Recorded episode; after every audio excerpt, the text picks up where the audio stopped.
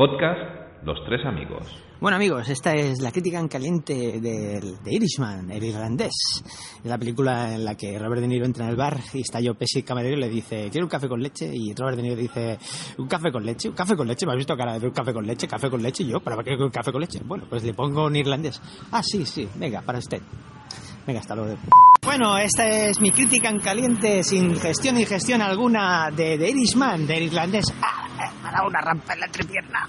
Bueno, esta es mi crítica en caliente de, de Irishman, el irlandés. La película largamente esperada, dirigida por Martin Scorsese, con Robert De Niro, Al Pacino, Joe Pesci, Harvey Keitel, eh, Anna Paquin, Joey Romano y el guitarrista de la E Street Band, que sale haciendo un playback muy malo, por cierto. Pues, ¿qué os puedo decir? A ver, ostras, eh, bueno, tercera película de lo que se podría decir la trilogía de la mafia, el señor Scorsese, es una película de tres horas y media, eh, producida por Netflix, que durante una semana o por ahí estará en cine, he tenido la suerte de verla ahora.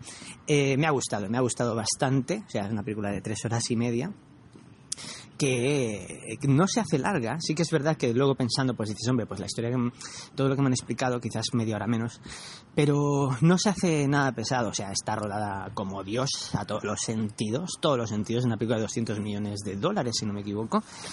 Eh, y se ve cada centavo, ¿no? Eh, eh, una historia muy humana también, bastante trágica aunque enfocada de una forma, no sé cómo decirlo, un poco más fría, ¿no? Te lo deja en detalles. Hay una escena, por ejemplo, de miradas que se dicen todos, todo, todo, eh, con un cruce de miradas. Eso es maravilloso porque lo tenemos en, las películas de mafia de señor Scorsese.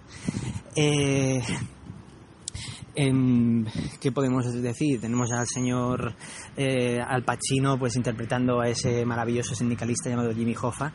Hace un papelón, señor Pacino. Y un gran eh, filón de la película es la relación con el personaje de Robert De Niro. De hecho, es ahí donde juega toda la película, la relación de, lo, de este personaje con los que le, le rodean. ¿no? En particular con Joe Pesci que sería su mentor en cierta forma, eh, y Al Pacino, Jimmy Hoffa, y la hija, que está interpretada por Anna Paquin, y alrededor de este personaje es donde está la gran jugada de esta película, y no digo nada más. Eh, he echado de menos Rolling Stones, eh, me voy a, se echa de menos un poco el tono loco de, y frenético, ritmo frenético de las demás películas, pero vamos a ver, uh, lo que hay que ser realistas, ¿no? Están todos, es una película en que todos sus participantes están muy abuelete, está. Eh, hasta el productor es Irving Winkler, que ahora no diré títulos, pero es un productor milenario ya, ¿no?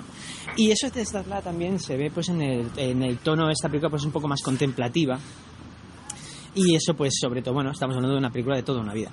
Eh, ¿Qué cosas más podría decir? En, con, eh, podría decir también que echo de menos el celuloide. Eh, ahora pues no creo que no me, estoy, no me acostumbro al cine digital y echaba de menos un poco de, de celuloide, ¿no? Esa textura más guarra, ¿no? Más descontrolada, más caótica, ¿no? Algo que pues que siempre evocaba más a, a los bajos fondos y a las historias de mafia y del cine en general. Pero bueno, esta en general es una película muy recomendable. Eh, no hace falta señalar de que los tres protagonistas están maravillosos. O sea, hacía años que no veíamos de esta manera ni a Pacino, ni a Pesci, ni a De Niro. Uh, ah, y es verdad, bueno, eh, Robert De Niro rejuvenecido. Eh, en general funciona, pero hay escenas en las que no. Um, pas, eh, ya, ya lo veréis. había veces que me molestaba, pero en general te olvidas. Pero bueno, recomendable al 100%, recomiendo verla en el cine, claro que sí, y si no, pues sepáis que la tenéis en Netflix dentro de unos días. Y nada, esta ha sido mi crítica en caliente. Un saludo, hasta luego. Los tres amigos. Un podcast de cine con toques de humor. ¿O era de humor con toques de cine?